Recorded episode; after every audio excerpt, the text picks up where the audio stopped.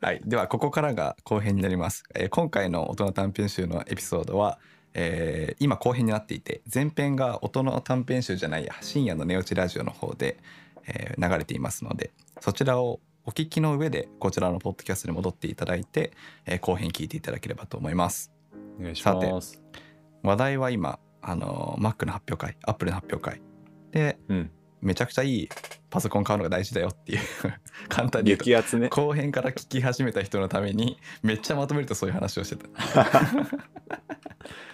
なるほど、なるほど。そう。でまとめるとあれだよね。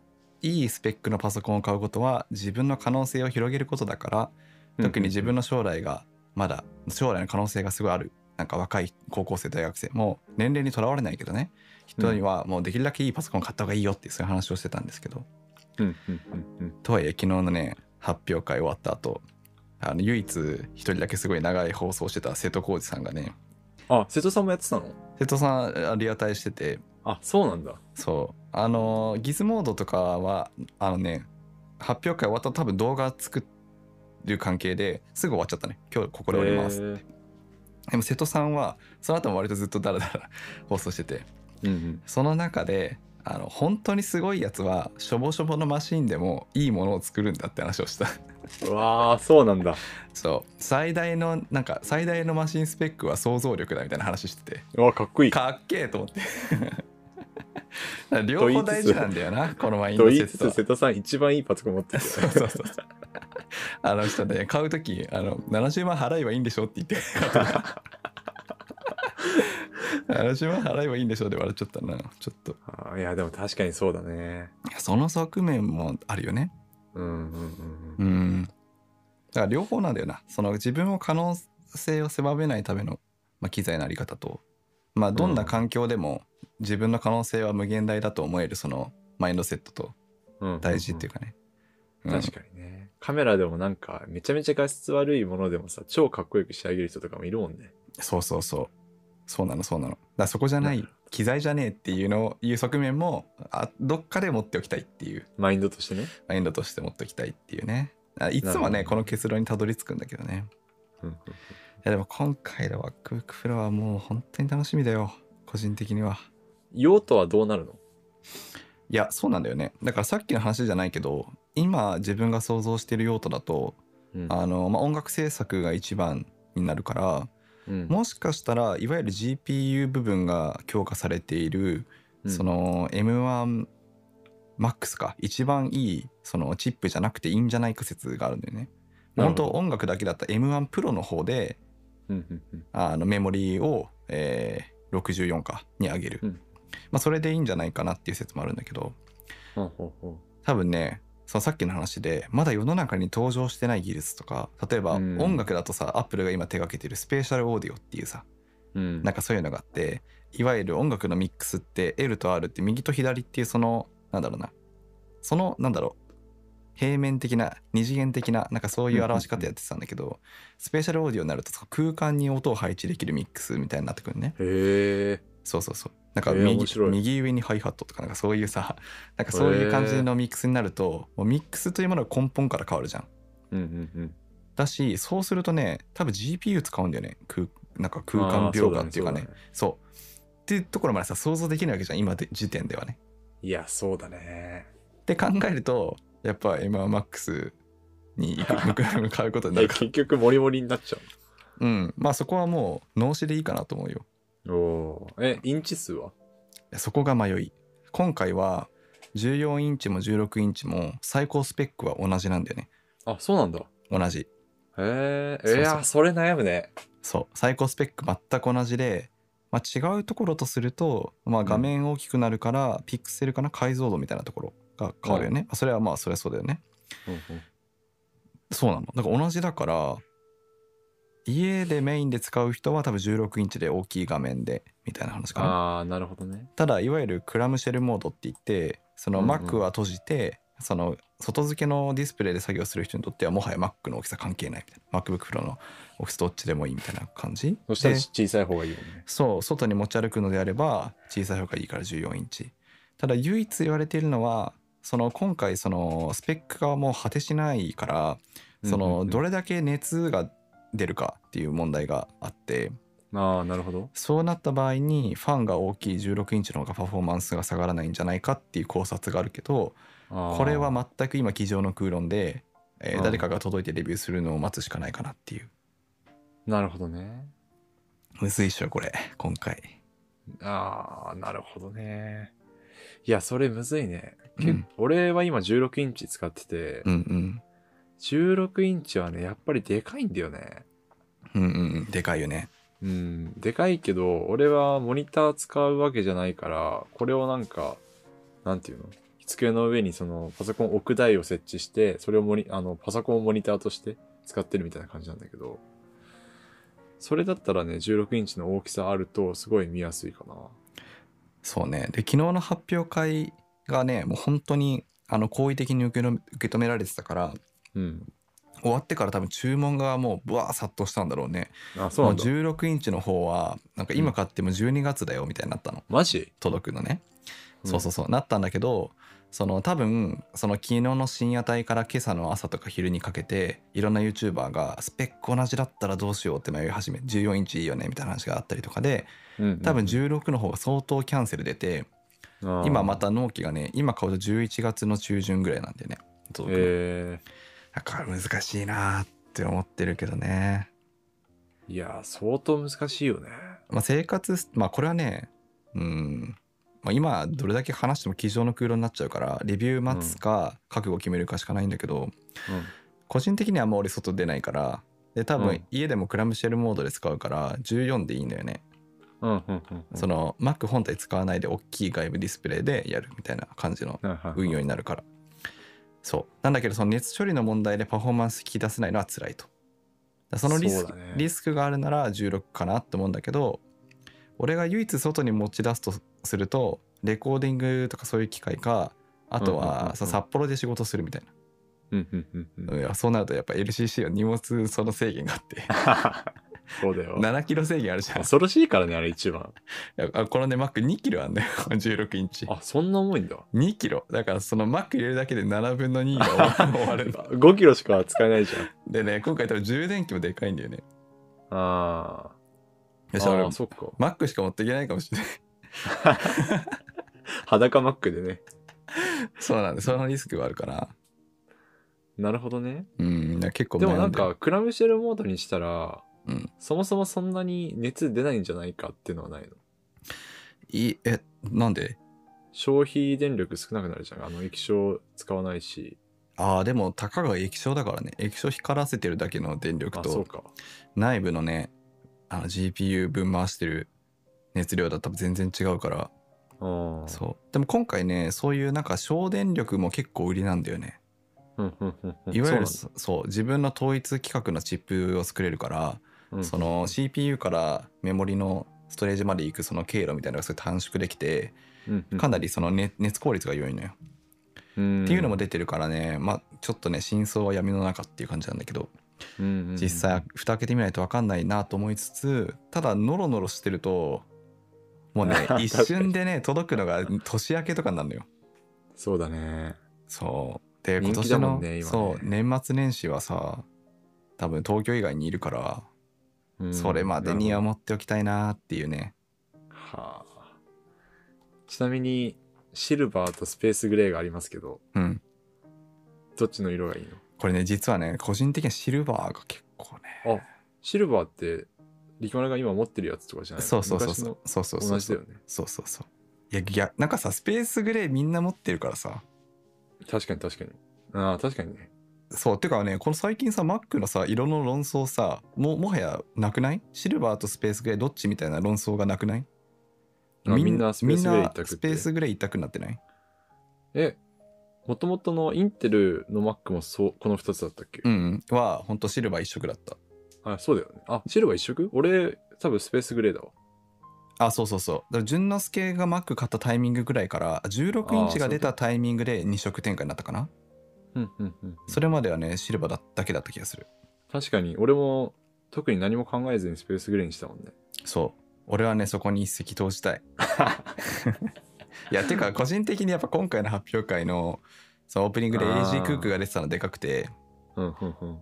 なんか AJ クックがあの出してるアルバムすごい最近よく聴いててさそれこそはいはい。AppleVS7G っていうアルバムがあるんだけど。えー、そうそうそうあ知らない？そのアルバムとかねほんとシルバーな世界観なんだよね、アートワークとか。すごい特徴的なデザインでさ。なんかそそういうの見ちゃってるから。てかしかもさいわゆるそのなんだろうな。本当チャーリー XCX が「What is Hyperpop」っていうツイートを出した後で言うのはすごい嫌だけど、いわゆるその最近ハイハイパーポップ的な音楽を聴いてる中でなんかねこういうシルバーな感じの世界観すごい増えてて、うん。なん。か個人的にはいいなと思って Y2K っていう2000年代に回帰するような文化の流れとかなんかそういうのもあって、結構個人的にはシルバーいいなと思ってるな。なるほどね。悩ましいね。シールは貼らないもんね。うんまあいいいいのってあそうそれもあるよね。なんかクリエイティブの現場だとみんな Mac 持ってくじゃん。うん。で俺多分ね最近の新しい Mac のラインナップでスペースグレー以外使ってる人見たことないんだよねだからそうなんだ。適当に置いといてもなんか見分けつくかなと思って。確かに確かに。そう。その利点はあるかなと思っうんうんうんうん。それね見分けつかなくなるよね。たそうみんな同じだとね。うん。俺パソコンの裏にシール貼ってるわ。ああなるほどね。うん。まあそうどっかにはなんか貼る気がするけどな。あのアンカーのさステッカーあるじゃん。あるね。アンカーのステッカーをあの俺はもうポッドキャスターとして生きるんだって思ってさうん。あの Mac の一番なんていうの表面のところに、うん。いつもステッカー夜な夜なね深夜テンションで貼ろうとするんだけどうん。いつも思いとどまってる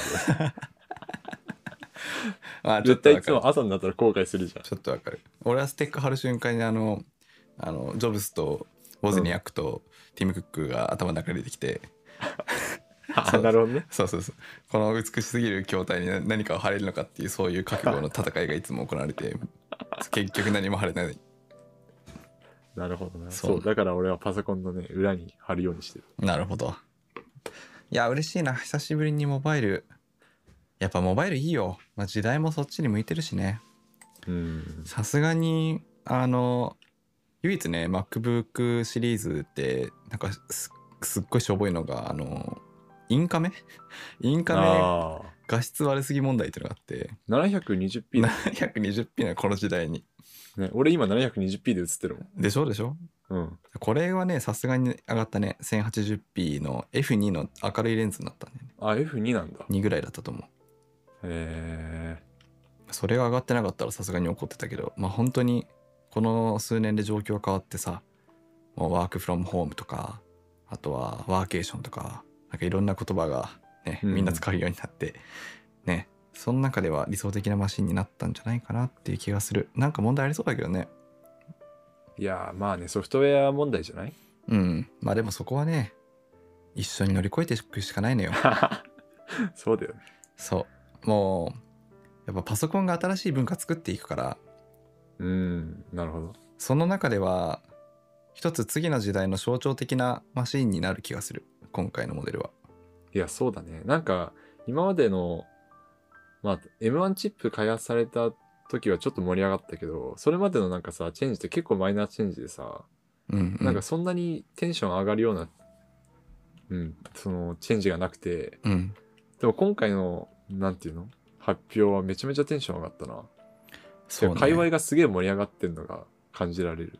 うんうんなんかイメージさ M1 チップの時もすごかったじゃん。もうこれが次のデファクトスタンダードになるんだっていうさ。うん。うんなんて言ったらいいんだろう。M1Mac の恩恵を受け入れた人ってめっちゃ幅広い気がするんだよね。例えばなんか、うう自分の小学校からの同級生がさ何の気なしに買い替えた Mac が M1Mac みたいなそういう世界観だったりするじゃんうん。なるほど。なんかそこまでパソコンとか詳しくないしなんならなるほどね。物を作る側でもないんだけどその普通に安い Mac 買ったらそれが M1 チップで何でもできる。実は明日からでも音楽作れんだよあなた。みたいななんかそういう世界の変わり方がした気がして M1Mac の登場で。ああ面白い。そうでも今回の M1 Pro と M1Max は元からそのものづくりをしていた人が次のまだ見ぬ世界に手を突っ込ん突っ込める機会になるっていうか次の時代のカーテンを開けるみたいななんかそういうマシンになる気がしててなるほどね。そう。スペックはもういいの、まあ、求められてるのはこっちこっちみたいな。こっちの発想みたいな。マインドね。そう。いや、ほんとそうだよな。んか今まで是とされてきたような価値観をぶち壊していやそんなこと無謀だよって思われていた技術領域にチャレンジしたりな。うんうん。アイディアをなんか制限しないこっちのマインドシップの方がマインドセットかの方が大めちゃくちゃ大事っていうのをうん感じた。発表だったなそうだね。そうどれだけこちらの好奇心があるかだよね。そうなんか、まあ、説明難しいけどねその別に今からでも、C、3G 3DCG 学んだっていいわけじゃんうん。で写真の編集とかするけどさ全然今まで考えつかなかったようなめちゃくちゃ負荷の重いなんうんか写真の現像の仕方とか、タイムラプスの編集の仕方とかうん。なんか勝手にその技術的な制限で考えてなかった可能性をももう一回考え直すタイミングが来てる気がする確かにね。そそうだよね。その、スペックの10倍とかね、20倍とかそういう数字見るとまさにそうだよね。うそうなのそうなのなんかそこがね最近の個人的なすげえポイントででそういうのって各業界の人がもうチャレンジしてるんだけど多分まだ名前はついてなくて今あるのは好奇心と熱狂なんだよね。だからそこに入っていける、はい、少なくとも環境的には入っていけるマシンだからなるほどね。こっちがね。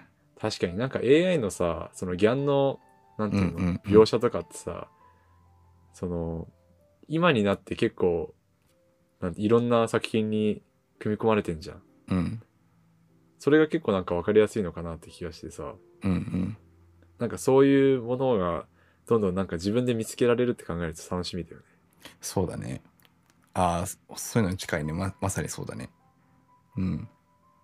なんかそそういうなんて言ったらあとはスマホが出てきてセンサーがすごい小さくなったことでうん。これまで誰も考えてなかったあの衛星をすごい小さくして打ち上げて並列的に運用するみたいななんかそそういうそのなんだ世界の転換点技術の転換点みたいなのがあって、で割とねそういう最先端の技術とかって割となんだろうオープンに共有されてることが多いんだよね。まだ未成熟だからどこどこかが包括的にライセンス持って商用的にやっていくっていうよりもそのまだ未発達な技術だからこそフィードバックが必要でうんうんうん。広くいろんな人に使ってもらいながらフィードバックをするみたいなのがうんうん。ある。いわゆるオープンソース的な考え方がある領域かなと思ってて。やっぱそこはうんさいろんな参加者がいろんなアイデアを試してフィードバックしてってなるからやっぱ熱狂になると思うんだけど。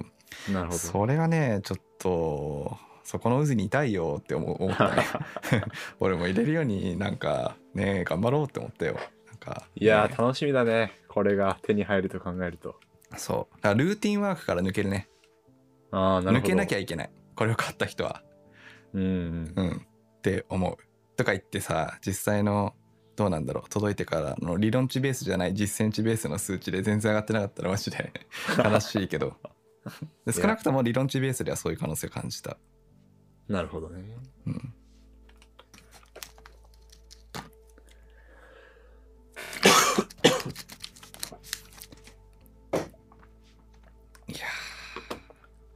そんなところ？そんなとこっすかね。なんかどんぐらいた喋ったかな？45分ぐらい？お互い20分ぐらいかうんうん。いい具合じゃない？いやちょっとまだまだ話せるけどね。話せるけな。ど。あ、いいよ、全然。いやなんかこの Mac の回 Mac の回じゃない方がいい気がする。なんか最近なんか個人的にすごい一連のテーマがあって俺のあの音の短編集の前回のエピソードとも結構今回のつながってる気がしてなんかその辺はまた自分の中で咀嚼して考えたいわあいい。うん。楽しみにするわ。ぜひ呼んでいただければ。あそうだ。あ初ゲストで多分。夫の短編集。お、そっかそっか。人と話すこと多分なくそうだね。確かに。うん。多分ここまで聞いてる人一人もいないと思うんで。あれあれだけど。今話してるのは音の短編集じゃない。深夜のネオチラジオのナビゲーターであり僕の弟の淳之介ですそれね、紹介遅いんだわ。最後に答え合わせしてね。たど。たどり着いた人だけわかるみたいああ、いいね。そういうのな感じでしょ、うん、OK あそうなんだ。みたいなな感じですかね。ってことで今回はあのアップルの発表会からいろんなことを読み解きました。今回出たいいね。